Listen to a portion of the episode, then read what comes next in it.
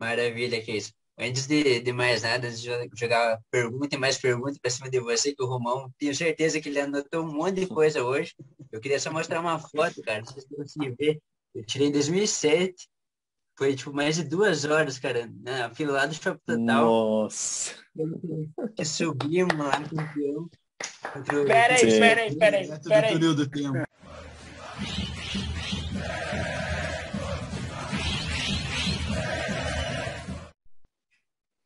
Fala, torcida Coxa Branca. Curitiba na cabeça no ar. Mais uma semana aí com um programa nosso. Hoje um convidado mais do que especial. É, até não vou falar muito aqui porque todo mundo quer escutar ele, não a minha pessoa, né? Então vou passar antes de, de mais nada para o Paulinho, para o Romão e para o Guilherme. E depois eu passo para o nosso Keirson. Paulinho, muito obrigado aí pela tua presença e de sempre. Estamos juntos. Valeu, meu amigo Pedrinho. Hoje um programa com um grande amigo meu. Para mim, eu já vou confessar que o maior centroavante da história do Curitiba. Eu brinco com ele que ele só não é o maior jogador da, da história do Curitiba porque existe Alex. Porque senão seria, na minha opinião, o maior jogador da história do Curitiba. Ele sabe que ele é o meu amigo particular. Então hoje eu vou deixar até para os outros comentarem um pouquinho mais sobre a vida dele, sobre quem ele é, porque ele é um grande amigo meu e alguém que eu tenho um respeito gigantesco e ele sabe disso. Né, Barbeiro? Fala aí dele. Ah, não tem nem muito o que falar, né? Pô, só o nome dele já diz tudo, né? Eu tô até com a camisa que ele, não a que ele usou, né, em 2008, mas a que ele usava lá. E, cara, como você falou, é para mim também o maior centroavante da história do Curitiba, sem dúvida, e um dos maiores que a gente formou aqui na nossa base. Então, não vou nem me estender muito, que eu sei que o Romão tem o bom dia, boa tarde, boa noite dele ali para dar. Bora lá, Romão. É isso aí. Obrigado, galera. Bom, como já é, né, tradicional, bom dia, boa tarde ou boa noite. Daí vai depender do horário que o pessoal está assistindo aí a gente. É, mais uma vez, muito feliz. Hoje, eu acho que essa felicidade é, triplica até pelo convidado, né? Nosso grande último artilheiro de competições nacional, Keyson. É, e é isso aí, cara. Vamos, vamos deixar com ele agora, que eu acho que é quem a galera quer ouvir. É isso, Keyson. Um breve, breve resumo de todo mundo, todo mundo rapidinho, porque todo mundo quer escutar você. Então, cara, seja muito bem-vindo aí ao Curitiba na Cabeça. Muito obrigado por ter aceito esse convite em nós. É, o programa é todo seu, cara, o palco é todo seu. Muito, muito bem-vindo mesmo. Muito obrigado aí a todos, né, né pela, pela oportunidade aí de estarmos juntos, né, no Curitiba na Cabeça, desse canal que tem falado muito sobre nossa instituição, que é o Curitiba Futebol Clube. Então, para mim é um prazer aí nós estarmos juntos, né, e compartilharmos dessa dessa história linda que tenho o prazer de fazer parte, né, do, do clube, de viver, né, muitas coisas ali, né, tanto até morando no Couto Pereira, tive esse privilégio de viver então muitas coisas e grato aí pelas palavras de todos, né? Para mim sempre foi um foi uma honra fazer o meu máximo, né, pelo clube, pelo futebol. Então, estou feliz aí de a gente compartilhar um pouco aí dos bastidores, né, daquilo que eu penso sobre a instituição, do futuro que está por vir também. Então, nós temos grandes expectativas e esperança aí para o clube. Né? Eu queria uma pergunta bem, bem simples mesmo de início. Seria o que significa o Curitiba para você? Você que passou por vários clubes, passou, conheceu várias pessoas é, diferentes, passou pelo Palmeiras, pelo Benfica, enfim, conheceu muita gente nesse, nessa trajetória que você tem no futebol, né? O que significa o Curitiba para você, essa instituição? Para mim é a minha família, sabe? É, foi aonde é, quando saí de Mato Grosso do Sul foi que me deu a oportunidade de fazer aquilo que que amo fazer, que é jogar futebol, né, na, da forma simples minha. É, então eu vejo o Curitiba como uma família minha, sabe? Se eu pudesse fazer o que puder para Curitiba, é, eu faria. Eu já fiz muitas coisas, né, em atitudes até nos últimos anos nem questão de jogar eu joguei tanto por questões até em ajudar o clube em outros aspectos eu fiz então as minhas atitudes falam por si próprio Então, para mim, é uma parte da minha família Curitiba, porque realmente eu vivi. Eu vivi a, a história, eu vivi o que significa esse clube. É, eu não preciso falar muito, porque a, a minha vida, a minha história dentro da instituição, que são, pelo menos na minhas ida e volta, são quase 10 anos, vivendo ela e, e conheço cada parte, né, tanto do centro de treinamento, do couto, enfim, dos funcionários, né, das pessoas que me viram crescer lá dentro, né, então é, vivi praticamente em casa, né, sempre quando eu, eu passo, às vezes, perto do Curitiba ou algo assim, é, não tem como não, não trazer as saudades, né, eu creio que o aspecto melhor disso é a família, né, a minha família também é apaixonada pelo clube e a gente tem um, um carinho gigante. A gente se sente assim, né?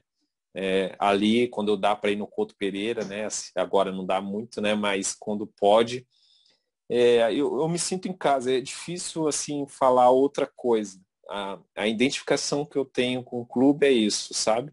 Eu vou para lá, mas parece que eu não saí de casa, sabe? Quando eu vou sentar na arquibancada para assistir um jogo, parece que eu estou em casa, no sofá assistindo né, óbvio, com mais pessoas, né, que é legal também, eu gosto muito disso, não porque eu quero que as pessoas me reconheçam, mas, mas eu me sinto como também um torcedor, né, de, de poder estar no estádio ali, de, de sentir essa vibração, porque é muito bom, porque eu comecei assim, né, na base, eu era um torcedor do clube, né, eu morava no Couto, ia nos jogos profissionais assistir ali, do, né, só passar pela porta, então eu já comecei a ter essa identificação com a instituição, esse carinho, e foi o que, que me deu a oportunidade, como fosse um pai e uma mãe, né, dando ao filho. Né? Quando eu Sim. falo que eu, eu me sinto em casa, é isso. Eu sinto que o clube foi meu pai e minha mãe também, né, de me dar a oportunidade, né, de, de proporcionar eu viver o sonho, né, o sonho que é jogar futebol. Então foi o clube que me deu isso desde a base, depois profissional, e sempre procurei, onde eu fui, como você citou nos outros clubes, é, falar do Curitiba. Eu sempre tive realmente prazer, porque é a verdade, né? De dizer que eu saí do Curitiba. É a instituição que me, me, me deu a oportunidade. Então, não, é questão de querer se valorizar, é falar a verdade. A instituição é minha casa e, e pode passar o anos que for, isso está marcado na história. Eu, eu fico feliz de poder fazer parte disso de fazer por onde, né, dentro do clube e deixar tudo que, que eu pude quando eu estive lá dentro. É, e isso que você falou é muito, muito legal mesmo, porque são palavras de torcedor, né? Então, isso é muito legal da gente presenciar, da gente escutar. É um privilégio para a gente, né? Então, é, é isso. Eu vou passar agora a bola para pro Romão aí, que eu sei que ele tá com os caderninhos dele preparado. É contigo.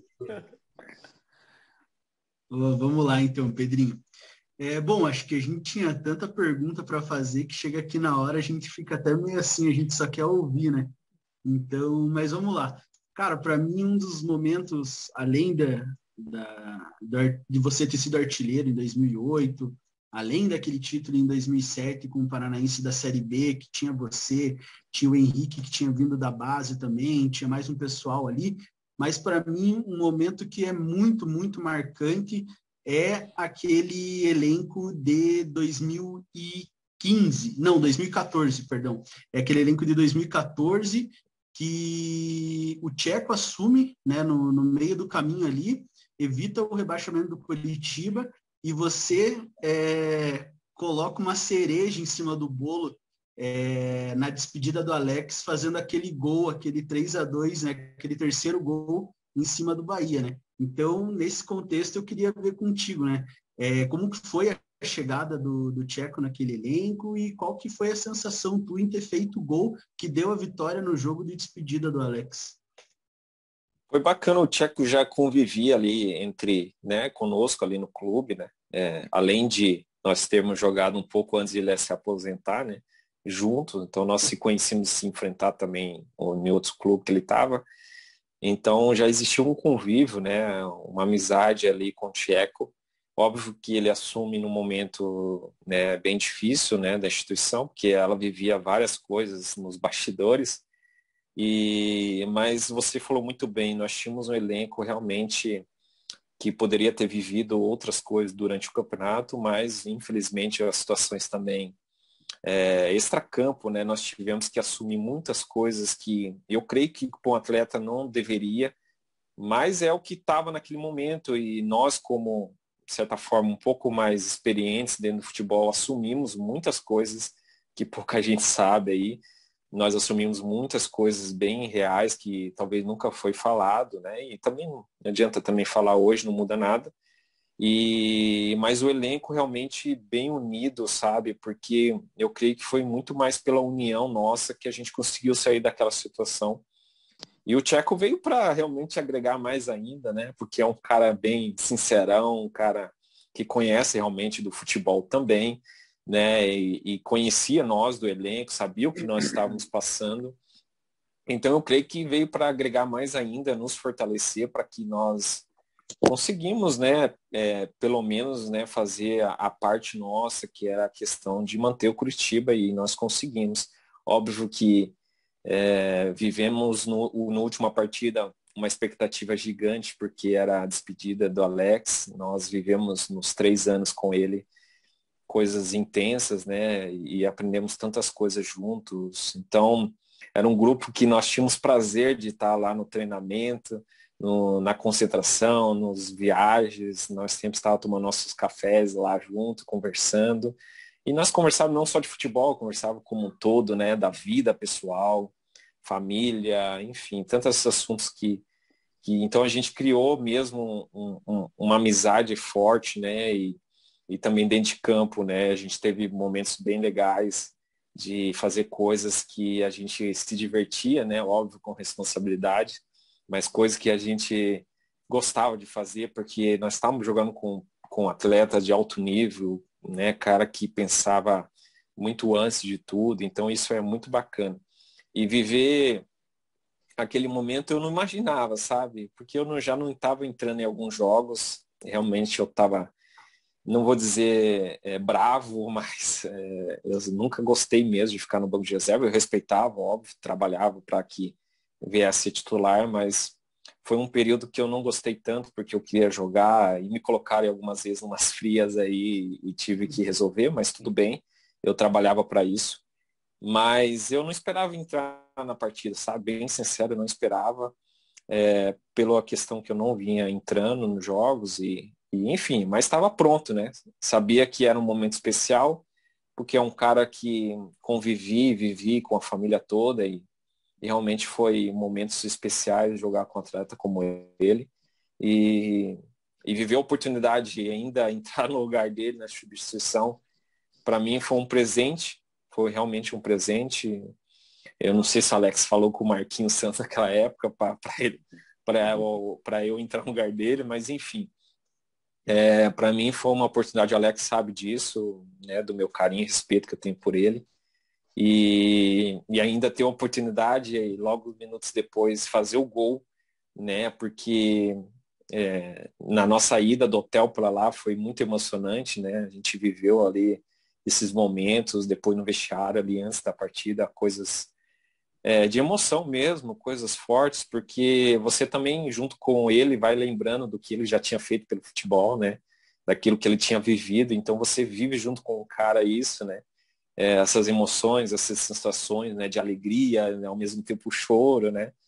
Então, é, poder fazer parte, né? Deste momento com ele de...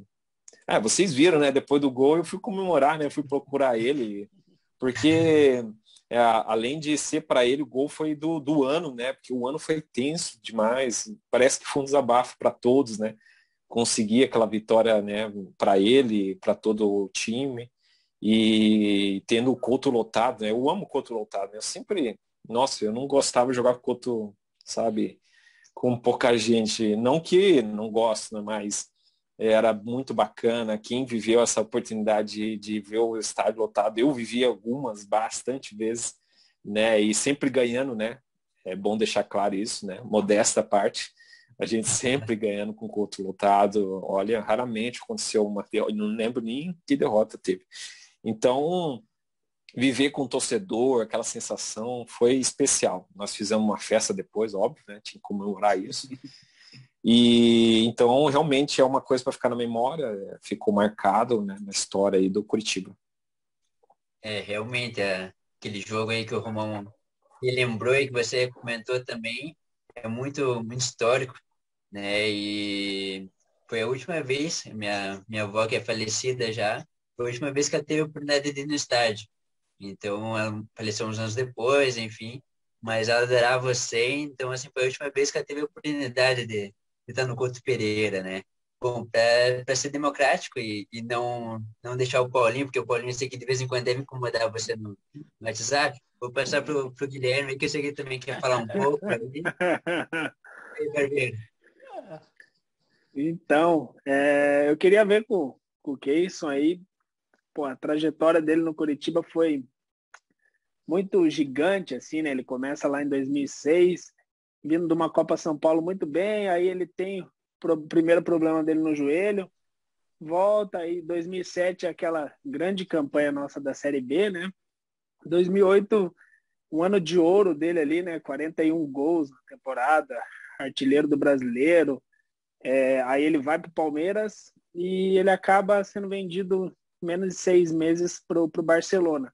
Queria saber dele se ele acha que é a saída rápida assim para o Barcelona ali no meados de, de 2009 ali, se ele acha que não pode ter atrapalhado ele na questão de tentar buscar uma vaga na seleção de 2010, porque eu acho que a gente ali tinha um problema de centroavante naquela seleção, né? Tanto é que o, o Dunga leva o grafite depois. Então, eu acho que ele poderia, se ele tivesse continuado aqui no Brasil, quem sabe ter brigado por essa vaga que, que ele, ele acha aí dessa, dessa situação? É uma boa pergunta, é uma boa pergunta, porque são situações né, que, que você tem que tomar decisão naquele certo momento. É óbvio que a questão do Barcelona já existia desde o Curitiba, ele já existia uma preferência né, do clube em relação à minha contratação, então não era do Palmeiras, já era muito antes. É, óbvio, era um objetivo também muito antes, quando eu estava iniciando no profissional do Curitiba, era o meu objetivo o Barcelona. Nem outro clube eu pensava da Europa, eu pensava realmente no Barcelona. É, tinha como meta isso, óbvio que não que não viesse outra proposta, você não ia avaliar, mas o Barcelona era o foco. E ocorreu de, de desde 2008 o Barcelona se aproximar, né, de mim, da minha família, para conversar. E mas é, naquele momento eu optei em continuar. O Palmeiras tinha interesse em me levar, levar em 2008. Então, daí 2008 ali no Curitiba, o Barcelona já tem interesse também sobre isso, né? Mas o processo do Palmeiras foi também realmente um período menos ali de cinco meses, eu creio, muito rápido. As coisas aconteceram também no clube. E realmente o, o, Barcelona veio muito forte na procura. Naquela época o Palmeiras e uma empresa chamada Traf, que era detentora né, do minha, da minha parte. É, primeiramente o Barcelona falou com eles, né, como eles eram responsáveis por mim nessa parte, para buscar o interesse negociação, eles deram ok naquela época, e depois me procuraram né, para saber se eu tinha interesse. Era uma proposta dificilmente de não aceitar, né? Não, não na questão financeira, estou dizendo, mas é, realmente falando de Barcelona. E também por causa do meu objetivo que era, né? Óbvio que por mais que nós podemos pensar que isso aconteceu rápido, mas na verdade eu trabalhei para isso, né? Então isso não conta em, em questões de velocidade, é como você faz, como você se dedica para isso. Então eu me dediquei a, ao futebol sempre. Então isso ocorreu, né? Era uma decisão que eu precisava tomar, né? Não uma decisão simples, né? Porque eu passei algum tempo pensando antes de tomar decisão. É óbvio que sobre a seleção brasileira também era uma meta minha. É, é difícil você falar, né? Hoje, se, se eu continuasse no Brasil, né? Se eu teria essa oportunidade, a gente é difícil, né? É, determinar, né? Um, um, algum acontecimento logo no futuro, né? Óbvio que a gente sabe que pelo que eu vinha fazendo, a chance era muito grande, né, de, de acontecer isso. Quando eu vou para Barcelona também eu pensava a mesma coisa, né, que, que teria é, a continuação, a sequência, eu creio que também poderia me aproximar também da seleção brasileira. Óbvio que em Barcelona aconteceu questões de, de, de inscrição, né? Como é, na Espanha, na época, só tinha três vagas para estrangeiro e já estava ocupado, então eu não poderia atuar naquela temporada. E fui buscar o meu espaço em outro lugar para dar continuação. Óbvio que muitas vezes as coisas não ocorrem como a gente gostaria, né? Mas é, são experiências que a gente carrega na vida e decisões que precisamos tomar, né? Creio que cada um aqui vive isso o tempo todo, decisões a ser tomadas e eu tinha 19, 20 anos naquela época e você toma a decisão daquilo que você tem entendimento no momento, né? De conhecimento, é aquilo que eu tinha, por mais que naquela época eu jogava mais futebol, tinha o pessoal que cuidava da minha carreira, né? É óbvio que algumas decisões vinham deles, né? Também, então é, deveria ser diferente algumas decisões que eles me passaram, mas ok, não dá para agora a gente lamentar, né? Como eu falei, a gente toma as decisões daquilo que nós entendemos no momento Óbvio que depois do Benfica eu fui fiquei mais maduro, né, em muitas outras coisas. E é assim a vida, né? A vida é essa, óbvio que gostaria ter é, tido mais oportunidade para ir para a seleção, mas é assim, é, são experiências. Eu sou grato ao futebol porque vivi coisas né, grandiosas. É, olhar de, de longe, quem critica você por, por decisão assim, a pessoa não se coloca no teu lugar, né, cara? Porque a vida é como você falou, né? é decisão atrás decisão e a gente vai pegando as consequências, os resultados positivos, negativos, e assim vai indo. E como você falou, né, não deu certo a seleção, mas o azar não é teu, né? O azar é da seleção. É, não concorda comigo, Paulinho? Não concorda comigo, Paulinho? Concordo 100%. Eu brinco, eu sou suspeito de defender, porque além de grande fã do jogador Keyson, eu sou grande fã da pessoa isso. Ele é meu amigo, ele sabe do que, eu estou falando, sabe do carinho enorme que eu tenho pela pessoa isso, que é gigantesco como meu amigo. A minha dúvida isso, eu vou te botar em uma gelada, hein? Qual é o melhor time do Coritiba que você já jogou? Qual é o melhor time que o elenco que você falava assim, não, esse elenco eu sei que eu vou entrar em campo, vou fazer dois, três, quatro e cinco gols na mesma partida. Me conta aí. Rapaz, olha que desafio, hein? Mas assim, eu posso garantir para vocês, sim, o primeiro que eu escolheria foi 2008, porque era uma equipe já, por mais que quem, quem eu joguei junto já vinha de 2007 uma parte, né, dos atletas, é, eu creio que 2008 chegou outros atletas que agregou muito bem, né, porque assim, desde a base, eu, Pedro, Marlos, a gente já vinha entrosado lá desde lá, né? Então isso já facilitava muito ainda. E, e, e, depois veio alguns outros atletas que agregou em 2008. 2007 também foi muito interessante, mas 2008 eu creio que fortaleceu isso e, e eu tinha certeza. Eu tinha certeza porque você tinha oportunidade nos jogos, né? De finalizar. Hoje raramente você vê um atacante ter oportunidade de finalizar porque tá difícil aí. Não que não que temos atacantes tão bons, mas também os atacantes que temos, eles não têm tantas oportunidades também. E, e naquela época, os meias que eu tinha, o Pedro, o Marlos, né, tinha outros jogadores que me procuravam muito, os laterais também me procuravam. Isso é importante dizer, né? Que o lateral tem que procurar atacante e praticamente não meia, né? O lateral, eu acho, minha visão, que o lateral sempre foi um meia né? Óbvio que não temos muito mais, né? Mas assim, eu sempre é, tinha certeza que eu ia receber pelo menos uma. Podia passar quase 85 minutos do jogo, mas eu ia ter uma oportunidade e ela acontecia. Realmente acontecia, porque os atletas me procuravam, né? Então eu vejo que 2008 eu tinha certeza que eu entraria em campo e eu ia fazer gols. Eu queria aproveitar a oportunidade para falar sobre psicologia contigo. Você sabe que eu sou um grande fã de Gilberto Getter, amigo meu e seu, né? Então eu queria aproveitar nessa sua frase de que a expectativa da bola chegar para o centroavante. Eu gostaria de falar de como é importante para um centroavante estar não só fisicamente, porque hoje eu vejo muitos atletas fisicamente preparados, mas não o lado da psicologia. Então eu queria que você, como o maior centroavante da história do Curitiba, falasse um pouco sobre o psicólogo é, a psicologia em si para os atacantes, que é a sua área, que é a sua especialidade, e depois, de forma geral, para os atletas. Quanto isso é importante? Legal, mandar um abraço para o Gilberto aqui também, aproveitar né, oportunidade. Um grande, grande pessoa, profissional, amigo também. que tenho aprendido bastante. Eu creio que a questão mental, né, mentalidade, né, também psicológica da, do atleta é importante, além da parte física, que também mostra isso de, de a postura dele, né, daquilo que ele quer. E isso vem agregado à questão mental. É, eu tive já desde pequeno um, um, não um trabalho, mas com os professores que eu tive, a cobrança já existia, então dessa forma me preparou também quando eu chegasse profissional. Eu creio que o atleta precisa cuidar disso, porque realmente ele vive um, um trabalho ou uma profissão onde exige e deve exigir mesmo, porque é uma profissão de alto nível e não é uma brincadeira. Né? Eu, é, eu, nos últimos anos eu vi alguns atletas achando que isso é uma brincadeira, achando que ele estava ainda no bairro, mas não é coisa de bairro é, de rua, acabou, não era aquilo mais, é uma coisa profissional. Então, assim, eu tive a oportunidade de falar com alguns, alguns ouviram, outros não, aí cada um faz suas escolhas, né, e consequências também. Então, porque eles tinham que mudar a mentalidade deles, né? São caras que tinham já mais de 25 anos, já, pode dizer, homens já, e precisavam melhorar esse aspecto, porque o futebol ia exigir dele, né? E vestindo principalmente a camisa do Curitiba, ele tem que ter essa noção.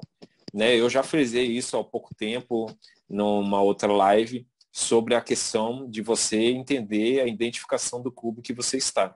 Falando de Curitiba, óbvio, muitos não sabem o que significa Curitiba, eu acho que precisa né, ser posto isso, né, eu acho que desde lá da hierarquia, da parte de presidente, diretoria, comissão técnica, todos têm que ter entendimento do que significa Curitiba Futebol Clube. Ou ele fica lá dias para aprender, saber, ah, ele pode vir de fora, beleza, não tem problema, você pode vir de onde for, mas você vai estudar e vai saber o que significa o Curitiba, porque você vai ter que passar para os seus atletas o que simboliza esse clube e os atletas vai ter que aprender também sobre ele, porque senão é, o Curitiba, desculpa falar, nos últimos anos eu vi isso pessoalmente, né? O Paulo sabe que eu já comentei. Eu vi atletas vindo achando que aqui só era um passageiro. Desculpa, é, pode até ser, né, por pensamento profissional. Mas ele vai ter que entender o que significa, ele vai ter que fazer também o seu trabalho como profissional aqui. Então, assim, o que eu vejo hoje, o Curitiba, ele perdeu um pouco disso, no sentido de, de passar a identificação. Há atletas da base que não sabem disso também e que precisa aprender logo. Porque não adianta ele ficar só viajando, ah, eu vou para outro clube e tal. Não, você está aqui no Curitiba, cara. Você não tem que pensar ainda no outro. Lá é futuro, você tem que viver o presente. Então você tem que saber o que significa essa camisa. Porque nós sabíamos que significa isso. Nós sabíamos desde a base que o time, nós vivíamos isso, nós sabíamos muito bem quem estava no profissional. A gente falava com os caras, falava, pô, como que é? Então, o cara da base aí, o menino tem que saber o que significa isso. Ele tem que ter, saber, pô, eu sou Curitiba. Não é menosprezar o adversário, é diferente. É, por isso que eu, você falou da psicologia mentalmente, é isso. Quando eu vesti essa camisa aqui, eu vou saber o que eu vou fazer dentro de campo. Então, eu, não que você vai menosprezar o, o, o seu adversário tal, não, você tem que respeitar isso sim, mas você vai saber que você vai vencer dele. Então, nós tínhamos essa consciência. Óbvio que nós perdemos algumas vezes, perdemos, né? Faz parte do esporte. Mas você tem que acreditar que você pode vencer. Então, mentalmente, o atleta precisa estar preparado para isso, né? Porque o físico vai ajudar ele a conquistar o que ele quer. Perfeita resposta, cara. Perfeita. E a gente é, como Coxa Branca, a gente acompanha é, o clube no dia a dia, enfim, a gente vê o quanto a base está indo bem é, e o quanto o profissional às vezes deixa a desejar. Inclusive, a gente no último programa, a gente comentou é, de forma lamentável que não tinha um jogador da atual geração presente no, no último jogo do contra o Rio Branco. Então, é complicado, né, que isso. É, enfim, e você comentou ali do Marlos, da proximidade que você tinha com o Pedro Quem, até mesmo com o Henrique, que agora é recém-contratado de volta. É, você mantém ainda proximidade com, com eles? Como é que como é que anda essas coisas? Você conversa com o Marlos, com o Pedro? Conta pra a gente, gente A gente tem sempre, sempre contato, né? Ali mais por hoje pro WhatsApp, né? Que você conversa mais com o pessoal, né? Por causa do dia a dia deles. Então a gente sempre está acompanhando, né, é, daquilo que eles têm conquistado, né? Eu fico feliz, realmente feliz, porque é, conheço muito bem eles, sei o quanto eles se dedicavam, né? Cada um tem o seu estilo, né, sua personalidade, mas são um cara que sempre quis isso, né? Sempre levou o futebol muito a sério E é, é esses caras que eu, que eu admiro, né? Porque eles conquistaram porque eles fizeram, né? Por onde. Então, sempre que possa, a gente dá uma brincada com eles aí no WhatsApp e ver uma partida deles. Então, é bacana de saber né, aquilo que eles têm conquistado. É tranquilo, agora a gente vai pro. Vai dar aquela moral pro pessoal aí que tá seguindo a gente lá no Instagram. A gente abriu hoje a, a caixa de pergunta ali, o pessoal foi bem participativo e já é um, um gancho aí dessa última, é, dessa última fala aí do Pedro. É, ó, a maioria do. Vou juntar uma pergunta aqui que foi unânime, teve uma, bastante gente que perguntou. É, Gabriel aqui, desculpa, Gabriel, mas não vou saber falar teu sobrenome, sobrenome Skitzig. É, também Rafael Negozek, o nosso grande amigo aí, o Gabriel Canavese, também mandou uma pergunta semelhante a essa, e o Breno também, que segue a gente, que está na nossa liga aí do, do Cartola, é, mandaram a mesma pergunta, que é sobre as amizades né, que você fez dentro é, do, do, do, clube, dentro do futebol, e qual que é uma das maiores aí que você leva, quem que foi o teu maior companheiro aí na, dentro das quatro linhas e fora delas, enquanto você teve no Curitiba? Só, é, só olha... só para acrescentar, e já aproveita e já conta uma história também de, desses bastidores. É, já, sol, já solta uma história de bastidor aí para a gente saber. É isso aí. Não, legal, legal. Eu creio que um dos aspectos do futebol foi é, a amizade que ele proporciona, né? É, além né, daquilo que nós vivemos dentro de campo, né, vivemos né, com títulos, com conquistas, é, nós criamos muita amizade, né, de, de, enfim, de cada um no, do seu estado, um diferente do outro, mas quando né, uma instituição, um clube conecta isso, né, isso é muito bacana. Então, a amizade realmente é uma das coisas que, que marcam né, depois para a nossa vida no futuro, né, então é bacana. Para mim, assim, é, eu tive um convívio, né, vai mudando, né, porque se vai mudando de cidade, né, vai mudando, mas assim, falando de Curitiba, é, a aproximação maior foi realmente com o Pedro Ken, né, que já era daqui desde a base, foi uma das pessoas que, que eu vivi momentos né, é, bem legais, como na vida pessoal e também é, na parte dentro de campo. Tem o Henrique Dias depois, né, que chega no Curitiba também. E até hoje a gente tem contato, né, também que o futebol nos uniu também na nossa amizade. É, o Marlos também, de certa forma, por mais que depois ele foi para a Europa, né, mora fora do país, é, a gente sempre que pode tem um contato, mas quando nós estivemos aqui também, tivemos um convívio muito forte. É, de história, sim, cara, nós de meninos a gente viveu situações. É, o que eu me lembro, assim, que tem todos envolvidos, é, de, foi em 2007, foi, eu acho que eu já contei, um, não lembro aonde isso, mas é, vale a pena relembrar, não é uma coisa que, que seja como exemplo, mas enfim, era coisa de menino naquela época, né? É, que é a coisa de menino que faz, né? Depois se arrepende, pelo menos a gente se arrepende, né? Então isso que é importante, né? não é só fazer, mas se arrepender, né? Então isso mostra um pouquinho, mostra um pouco o nosso caráter, né? Também, né? Porque errar todo mundo é. E foi em 2007 na final até lá contra o Santa Cruz, no, na final não, no último jogo, né? Perdão, que que a gente disputava aí para conquistar o título. Nós chegamos um pouco antes lá no estádio, né, para fazer, sobe lá no campo, dá uma olhada, aquela coisa toda, né? O estádio está vazio ainda, né? Porque duas horas antes, mais ou menos, a gente chega no estádio. E nós subimos lá no campo, tava calor, né? Fomos lá ver o campo como estava e tal. E aí nós encontramos alguns equipamentos dos policiais ainda ali atrás das placas, né? Para eles usarem, né? Para depois, né? Para o trabalho. Então tinha caneleira, aquelas coisas todas de policial, né? Bastão, enfim, daquilo que eles usarem. E aí nós, naquele momento, passando antes para descer para o túnel, nós vimos, né? Eu falei, nossa, né? Tava aí, eu lembro, acho que o Marlos, Pedro. Ah, os meninos ali, eu não lembro mais quem tava, lembro, mas nós três estávamos juntos.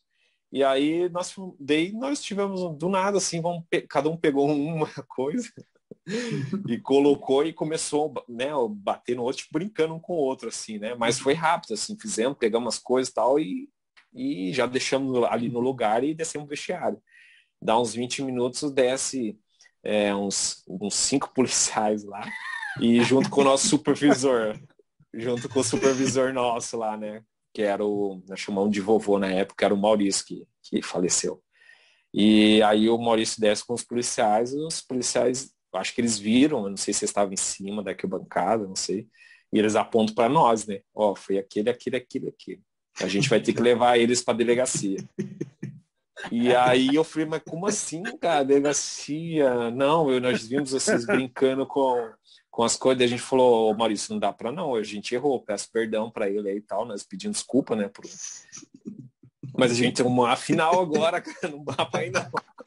Aí o cara ficou meio, o Maurício ali meio de campo, tentando resolver a situação, cara. Meu, aí, cara, quase fomos presos, velho. Preso não, ia ser levado para depor, né? Só por causa de uma brincadeira, óbvio, né? Erramos, né? Pedimos desculpa ali, o policial entendeu que foi uma coisa, né, ali de, de menino aí. e conseguimos escapar aí antes do jogo aí de uma de um erro aí então, mas assim, cara, os meninos fizeram bastante coisa, né? Nossa, mas é coisa de criança, cara. Coisa que ainda a gente estava se tornando um homem ainda, né? Faz parte, né? Da, né? Depois você, você não faz mais também, né? Foi a única vez também, né? Então. Perdeu o seu polícia que eu tenho que levar o título para Curitiba agora. Perdeu. É, a, é, eu acho que foi, foi para dar um gás, né? Aquele, aquele, aquele gás, né? De emoção, né? A gente já viveu emoções antes do jogo. Antes do jogo já viveu. Uma galinha cansativa Recife. Conta aí, Barbeiro, o que, que você achou dessa história aí? Tá louco, é que nem ele falou, quando a gente é jovem, a gente faz umas coisas que, que são por Deus mesmo. é, eu queria aproveitar já emendar uma pergunta para ele aí, né? A gente tem visto aí muito na, na TV e tal, a gente acompanhando agora como não tem mais condições de ir né, para o estádio e tal, acompanhando sempre os jogos, tive uma discrepância muito grande assim, do futebol europeu para o nosso futebol brasileiro aí. Você teve a experiência de jogar lá, lá na Europa, né, por um período. O que, que você viu lá? É, é, é realmente assim muito diferente do nosso futebol? Ou gente que glamoriza demais lá e deixa o nosso muito de lado? O que, que você acha nessa questão aí? Eu acho que a, a, a para mim o que me surpreendeu foi a mentalidade, até que o Paulinho fez a pergunta anteriormente, né? É bom frisar. Para mim o que me surpreendeu foi a mentalidade. O atleta, não estou dizendo que no Brasil isso não ocorre, já está acontecendo um pouco mais, né? Alguns clubes, instituições estão conseguindo colocar isso, porque para mim parte da instituição primeiramente, né? Eu creio que parte do pessoal de cima e depois isso vai ocorrendo em todos os setores é, lá ocorre isso em mais quantidade, né? Na verdade, raramente você vê um clube que não tem a sua própria identificação, né? É de profissional, né? De coisas de profissionais. É, então, o atleta, se ele for um atleta, se nós vimos brasileiros saindo daqui, que ainda não é um atleta tão profissional, ele chega lá, ele muda a mentalidade em poucos dias. Por quê? Porque lá existe uma mentalidade já. Então, o atleta lá que, ah, no, ah, no Brasil era assim, ele não se ou ele vai ou ele volta. Não tem outra situação lá. Mas lógico que a pessoa vai se adaptar, né? Então a maioria se adapta e muda até a forma dele de se posicionar como profissional. Então o que eu vejo muito forte ainda de diferença começa por aí. Óbvio, depois a gente pode entrar no aspecto tático, nós podemos. Não está tão diferente hoje, né? Hoje já existe, mas existe essa linha mentalidade profissional que eu quero dizer, é que esse, esse atleta leva para o campo nos treinamentos e ele desenvolve junto com a equipe o estilo de jogo muito melhor. Né? Por isso que você vê menos erros, o cara está concentrado naquilo, então isso é mental. Então ele está ele, ele tá fazendo por onde aquilo. Óbvio que lá tem os seus problemas, né? Nos bastidores tem, mas é muito menor. Então o atleta ele só tem o foco dele de jogar futebol, né? O foco de fazer ali. Então ele não tem que cuidar de questões que depois, nos últimos anos, eu vi. Eu, porra, eu cuidei de tantas coisas, cara. Até financeiro eu tinha que ficar pensando, sabe? Muita coisa aconteceu já que eu nem achei que existia no futebol. E no Brasil ainda existe isso, e muito forte. Então isso, como que o atleta vai jogar? Eu sei que algumas vezes a gente, eu vejo, é, porque quando a gente vive né, as, coisas, quando eu olho em campo, eu consigo saber o que está acontecendo no, no time. Né? Muitas vezes é porque o atleta não tem condições, óbvio, de, jogar futebol, mas muitas delas o cara não está conseguindo produzir porque com certeza está acontecendo algo que ninguém sabe.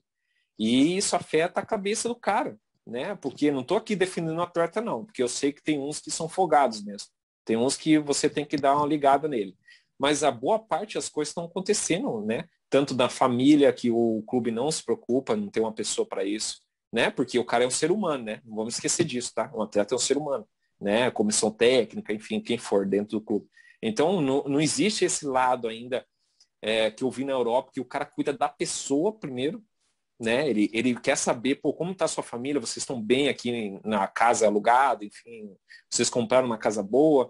Então o cara se preocupa, sua alimentação tá como, né? E depois vai indo destinchando isso para o campo, né? Daí depois é o treinador que cuida dessa parte. Pô, você não está desenvolvendo o que está acontecendo. E os caras buscam sempre deixar o atleta no ambiente melhor possível para que eles saibam que esse atleta ele pode crescer. Então, o que nós não vimos ainda no nosso país é muitos atletas não desenvolverem por causa desse atraso. Né? Nós temos essa condição. Eu creio que nosso país parou no tempo. Né? Óbvio que nós temos jogadores de qualidade. Aqui nós somos, como fala, joias raras. Né?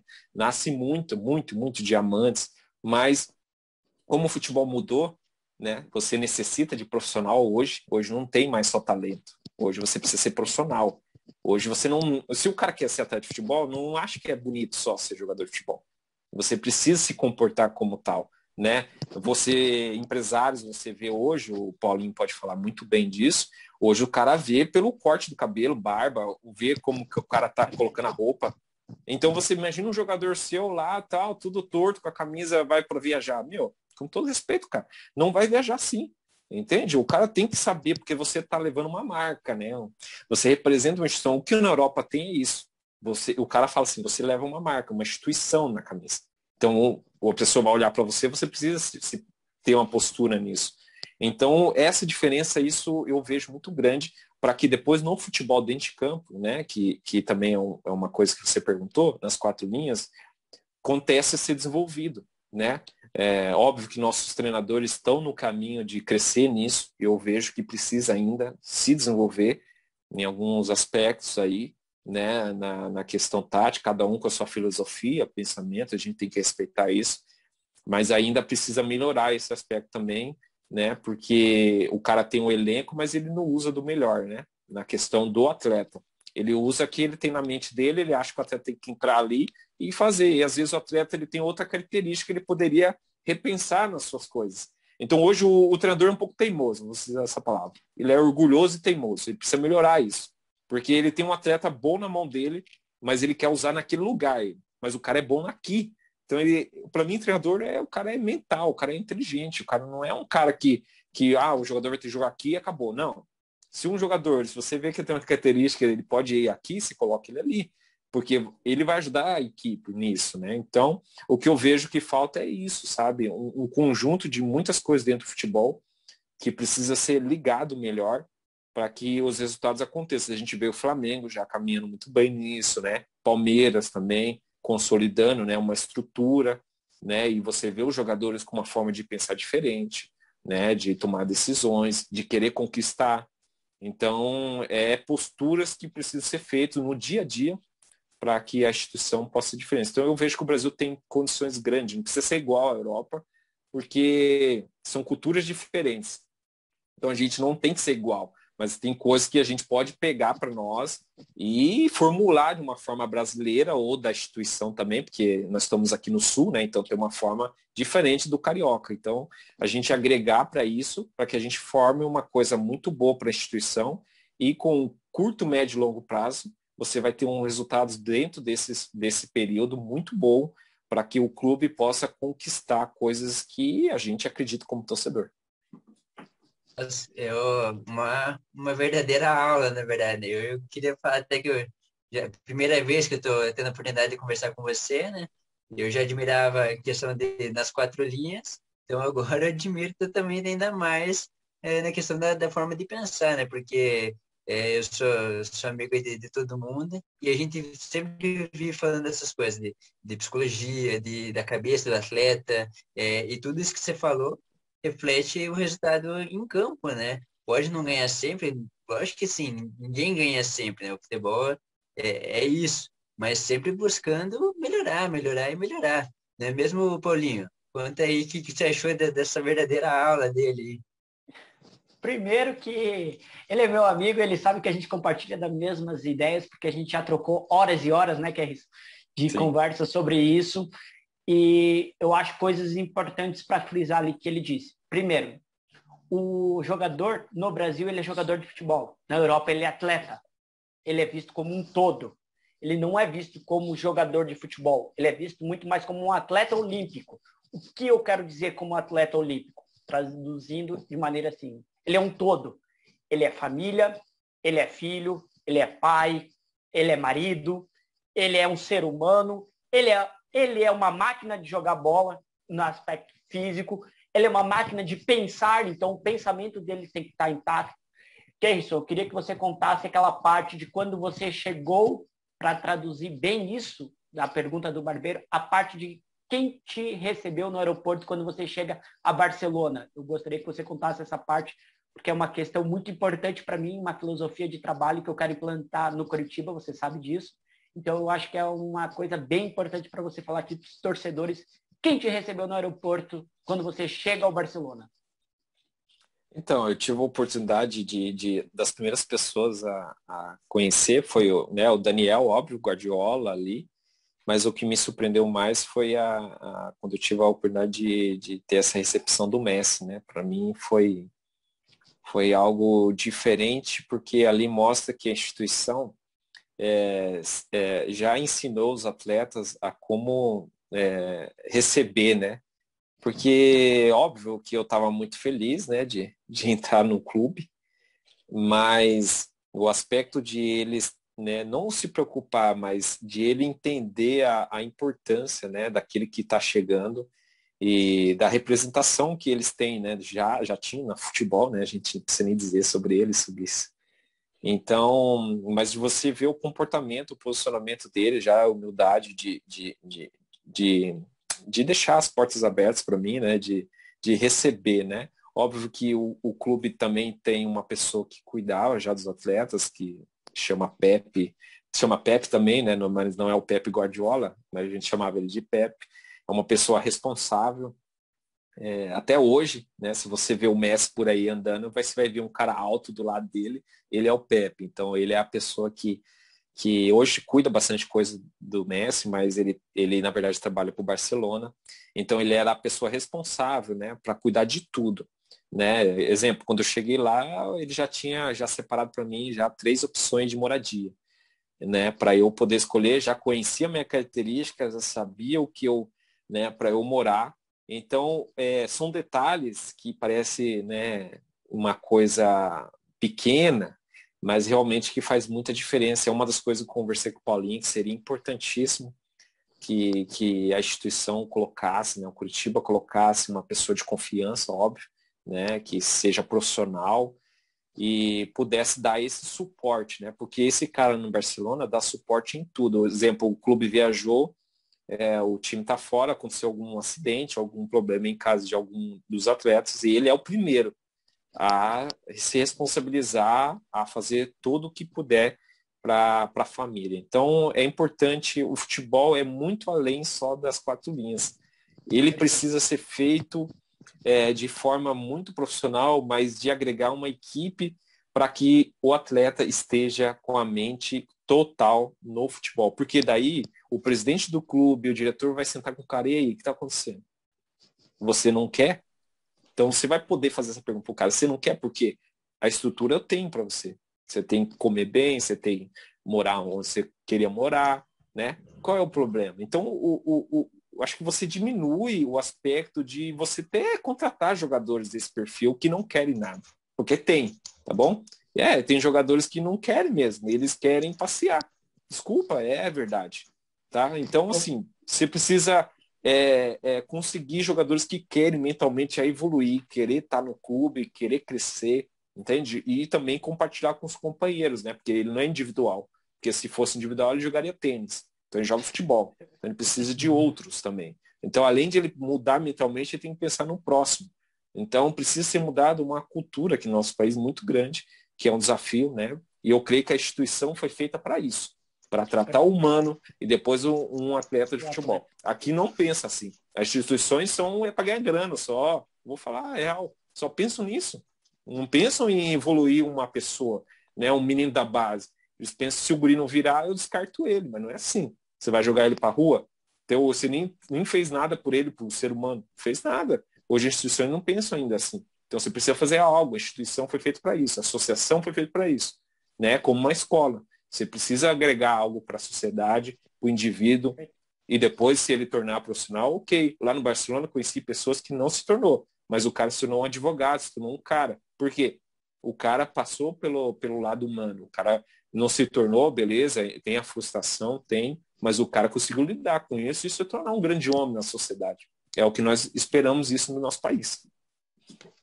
Eu tô simplesmente surpreso pra caramba, que os também estão. E todo mundo que tá assistindo aí também. Eu não consigo nem, nem imaginar isso é, no clube do, aqui do Brasil. E, e aí, Romão, você consegue imaginar isso no, no coxa aí, no, na Samar do Curitiba? Conta pra gente. Cara, hoje acho que nem é uma questão de Curitiba. Eu acho que isso é uma questão no, no futebol, de uma maneira geral, né? no esporte. Hoje acho que é pouco pensado nessa parte de ser humano. Até alguns programas atrás a gente teve a oportunidade de falar com o pessoal do, do Crocodiles e eles enfatizaram essa questão da cidadania, né? Na, quando você está construindo ali um, um atleta, em você não olhar para ele e imaginar, né, igual até o, o, Keirson falou, e imaginar que ele sendo vendido, enfim, ele, ele te dando alguma, um retorno financeiro. Mas antes de qualquer coisa, claro que ele pode te dar isso, mas antes de qualquer coisa, antes de qualquer coisa futura do, do, do, atleta, você construir um cidadão, você construir uma pessoa que vai agregar na sociedade, uma pessoa que vai saber construir a partir dali. É, e eu acho que isso falta no futebol de uma maneira geral. Né? A gente vê até aí atletas, ex-atletas, até atletas de sucesso muitos aí que não souberam lidar com o fato de, de ter, de, de conseguir aparecer, de ter mídia e tudo mais. E isso é a falta, né? Que a instituição tem ali de não saber lidar. Ó, agora você não tinha nada, agora você tem, você é um bom jogador, mas além de tudo isso, você também precisa ser um bom ser humano, precisa saber administrar o que você tem, o que você está ganhando. E isso, de uma maneira geral, acho que falta muito e tem muito passo ainda para a gente dar, para a gente conseguir chegar nesse nível aí de, de um atleta vir para vir um clube aqui no Brasil e ser recebido da forma que você foi lá, ter todo esse carinho, esse cuidado, não com o atleta que você é, né, mas com a pessoa que você é. E, então, acho que isso falta bastante aqui. A gente tem muitos passos aí, tem uma estrada muito longa para trilhar para chegar é, perto disso daí, né? O que, que você tem a me dizer, Paulinho? O Roman, digo... antes, Paulinho, de falar. Oh, Paulinho, licença um pouquinho, só para complementar o Roman, que veio uma coisa na minha cabeça, é, sobre o que ele citou, né, de a gente cuidar do ser humano primeiro, que eu falei também, é, porque é, eu percebi isso que quanto mais a gente cuidar do ser humano, a chance desse cara se tornar um atleta de alto nível é muito maior, sabe? É muito maior. O nosso país parou de produzir vocês estão vendo os últimos anos e vai ser bem mais difícil. Não estou dizendo de talento, vai ter uns aí com talento, mas não vão conseguir manter o alto nível. Por quê? Porque não foi cuidado do ser humano. Eles vão precisar cuidar do ser humano antes. Se o Brasil entender isso de uma forma séria, nós se tornaremos, já somos sempre né, os maiores jogadores, enfim, sai daqui. Mas a gente vai ter uma, uma geração que a gente já viu várias vezes então, precisa cuidar do ser humano, porque eu acredito nisso, eu tenho certeza que esse cara vai se tornar um atleta de alto nível. Porque a Europa, você vê, muitos jogadores, você fala, putz, não que o cara não tem técnica, mas você fala, mas você olha, pô, o cara é um ser humano muito bem feito. Por quê? Por, por isso que a Europa está crescendo isso. Eu acho que o que falta para o Curitiba e para a maioria dos clubes são dirigentes com personalidade, dirigentes que entendam que isso é uma prioridade entendo que a instituição é muito grande, que o Curitiba é muito grande, que o Curitiba é muito maior do que os dirigentes pensam. Os dirigentes pensando assim, eu acho que reflete em campo, correto, Kerrison? Eu acho que é aquilo que tu diz, que de cima para baixo. Tô certo, meu amigo? Isso mesmo, eu creio que precisa ser feito, né? Porque é, para ser mudada uma mentalidade de uma instituição que passou tantas pessoas com, com outras intenções, você precisa ter uma postura porque você mudará toda a mentalidade daquelas pessoas que estarão, aquelas que não quiserem, né? Elas terão que sair, né? Óbvio, com todo respeito, e ficarão somente aquelas que queiram, né? Então, acho que precisa ser feito isso, né? Óbvio, cada um pode escolher o que quer, mas as instituições tendo uma mentalidade definida, só fica aquelas pessoas que queiram, mesmo que seja menos quantidade, é, isso não é a questão de números, questão de número de pessoas. O importante é ter as pessoas que queiram, né? Fazer a diferença. Então, eu vejo isso também que, que é possível fazer, só basta querer. Agora eu quero fazer uma pergunta, que é se tu me permitir, como convidado especial aos fixos do programa. Kerrison, caberia Lá no vem ele, elenco? claro. Não, a pergunta é tranquila. Tem corneta Kerrison, hoje? Tem corneta.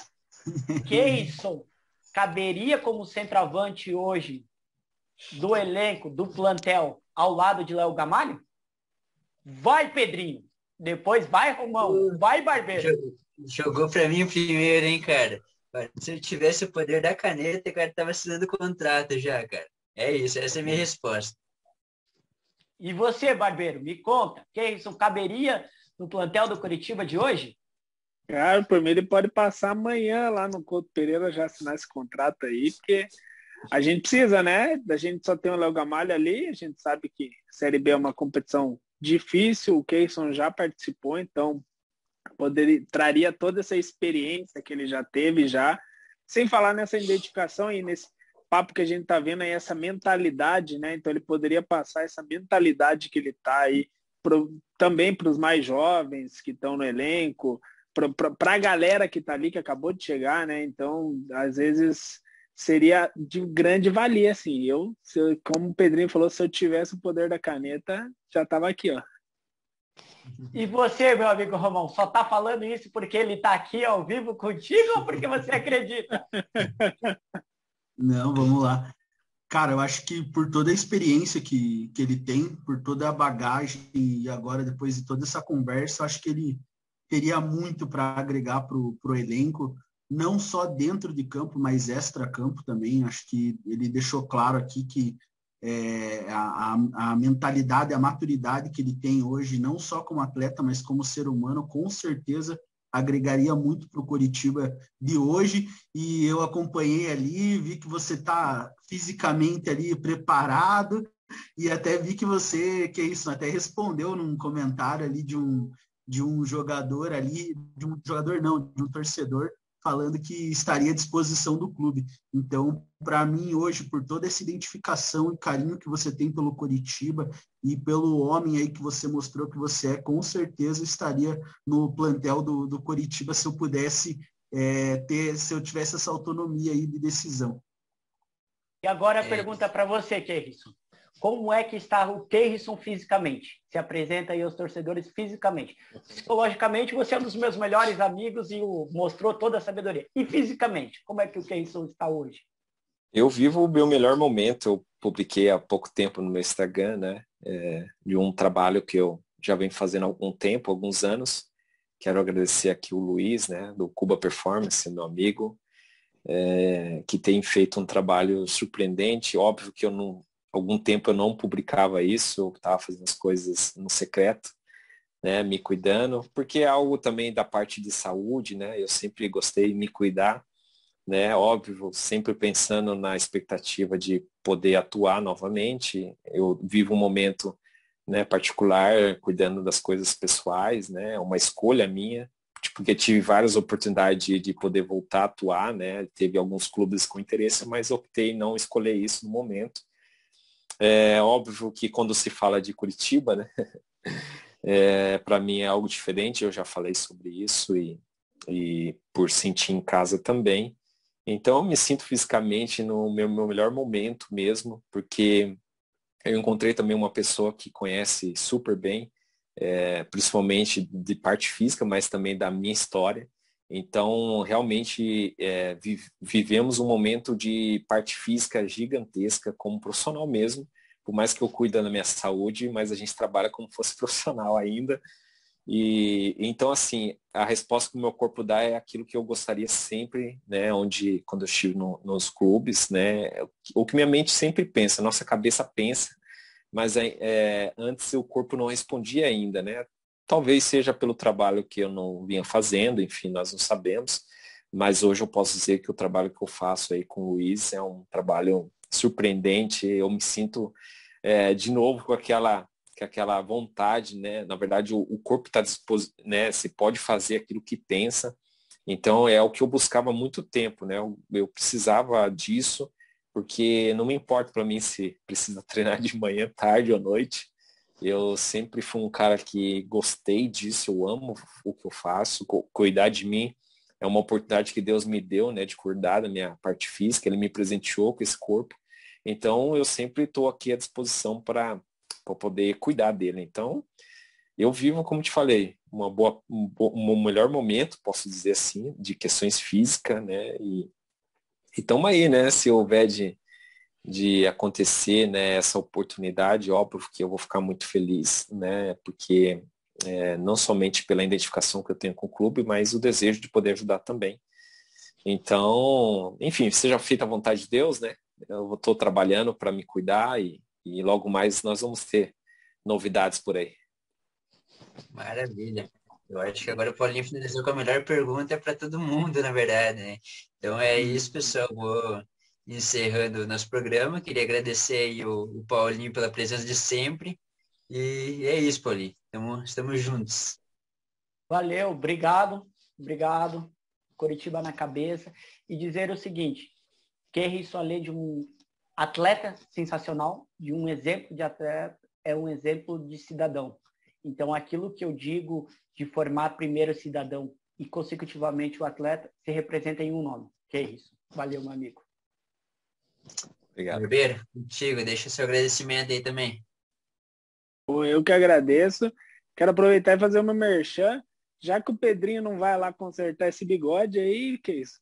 Quando você tiver com, com o Paulinho, dá uma passadinha lá na barbearia pra gente trocar uma ideia, cortar esse cabelo aí também. Já que o Opa. Paulinho não posso cortar também, né? E o, e o Pedrinho não deixa encostar naquele bigode dele ali. E agradecer aí por esse papo, um papo super bom, assim. Muito bom saber que você tá muito bem fisicamente aí. Você ainda é muito novo, ainda tem mais uma, uma boa lenha para queimar aí no futebol. Espero que possa queimar essa lenha aí no Curitiba, né? É, muito obrigado e para cima, que o nosso coxa consiga ir evoluindo também. Obrigado. Romão, anotou aí o caderninho aqui do agradecimento? É contigo aí, cara. tá anotado, né? Mas vamos lá. Primeiro aí, a pedidos, agradecer, mandar um abraço, na verdade, para o pessoal do grupo Coxa Doido lá do WhatsApp, pessoal que deu uma força aí para nós, então um abraço ali para eles. E que é isso, pô, não tem, fico até um pouco sem palavras aí, mas é, muito obrigado aí pelo, pela conversa de hoje, muito obrigado aí por todas as alegrias que você nos proporcionou enquanto vestiu essa camiseta aí, e muito bom saber o, a identificação e que você entende realmente o valor dessa camisa, né? E, enfim, obrigado a todos aí, e é isso aí, Curitiba na cabeça. Obrigado a todos aí pelo depoimento, obrigado, Coxa na Cabeça também, pelo, pelo convite, né? Obrigado a todos que irão assistir também. Né? Para mim é uma oportunidade de poder expressar um pouco né, daquilo que, que realmente vivi. Né? Tudo, que nós falamos é aquilo que nós vivemos. Então, para mim é um, é um prazer poder compartilhar isso e agregar. O, eu gostaria de, antes de finalizar também, contar algumas coisas que aconteceu comigo nesses últimos dias ou, ou anos. Eu fui é, já parado por, por algumas pessoas aqui na cidade né, que a gente encontra, que a gente vai em alguns lugares. É, me surpreendeu foi uma pessoa que me parou, eu creio que ele tinha uns 25 anos, né, um jovem é, que, que trabalha em obras, né, um alemão até, ele estava de máscara, ele, ele me abordou é, e se surpreendeu que, que me viu e eu, e eu fiquei, de certa forma, é, não entendendo, até porque, né, de máscara, você não entende muita expressão, mas o, a, a, o, o, rapaz citou meu nome e começou a chorar na minha frente. E, e, eu fico meio sem jeito, porque eu sou assim, né? Eu não acho que eu sou mais que ninguém. Então eu não sabia como comportar né, com a pessoa, porque ele se sentiu emocionado e eu não entendia né, o porquê. Né? E depois ele conseguiu falar que eu fui muito importante para ele na infância dele, né? Óbvio que eu me senti um pouco velho, né? Ele fala infância, né? mas tudo bem. É que eu comecei novo também, né? No futebol. Então, e, e ver uma emoção que você pôde fazer, né? Eu, óbvio, abracei ele. Desculpa aí, pessoal, mas tive que abraçar. Porque a reação que eu tive no momento foi isso, sabe? O cara tremeu, sabe? Me abraçando, assim. Eu, eu fiquei abraçado com o cara. Eu falei, cara, eu agradeci ele, eu falei, meu, eu não sei nem o que te falar, porque é, o que eu quis fazer no futebol foi isso, né? Dentro do Curitiba foi isso. Foi, além de conquistar, de vencer, de, de mostrar o que significa Curitiba, eu sempre pensei que o futebol podia ser é, um exemplo, proporcionar um exemplo às pessoas que poderia alegrar elas, né? Mudar. Então, para mim sempre foi um prazer é, é, dar elas a isso através do futebol. E eu vi nesses últimos tempos pessoas falando sobre isso, que elas viveram momentos, vocês também falaram aqui também, eu fico feliz, eu fico muito mesmo agradecido a Deus por, por me abençoar com esse dom e, e ter essa oportunidade de vestir a camisa do Curitiba e, e poder, de certa forma, né, dentro do campo, fazer por onde também, né, junto com meus companheiros, essa alegria, né, de ver crianças, adultos, idosos, né, comemorando, né, se alegrando. Porque o futebol é isso, né? Ele compartilha isso e, e desejamos que nós tenhamos mais, né, mais isso, né, para que as pessoas possam se unir mais, respeitar um ao outro e, e viver, né, o futebol ele dá vida, né? Eu acho muito legal isso e, e eu ter essa oportunidade de viver isso com as pessoas e com vocês agora ouvindo também é, é de gratidão, né? Eu sou grato porque é o que eu queria fazer mesmo, né? O que eu sempre busquei fazer na minha vida pessoal né, e na vida também como profissional. Então eu gostaria de deixar gravado isso aqui, né, que Deus abençoe a cada um de vocês, cuide de família, né, que nesse tempo tão difícil que nós vivemos, que todos possam estar protegidos aí por Deus, né, nesse tempo, e se houver de acontecer algo, Deus vai cuidar e vai dar força para a gente seguir em frente. É isso aí, Kirson. E esse choro, essa emoção aí do, do torcedor que para você é, representa acho que uma nação inteira, né, cara? E eu, por exemplo, eu tô novo, cara, eu sou mais novo da turma aí. Mas quando eu tiver filhos, netos, eu vou poder falar assim, olha, eu vi o Keirson jogar. Eu vi o Keirson marcando muito gol esse Couto Pereira aí, cara. Gostaria de agradecer mais uma vez aí a tua presença, cara. Que seja a primeira conversa de muitas entre nós, tá? Ali, coxa e Curitiba na cabeça.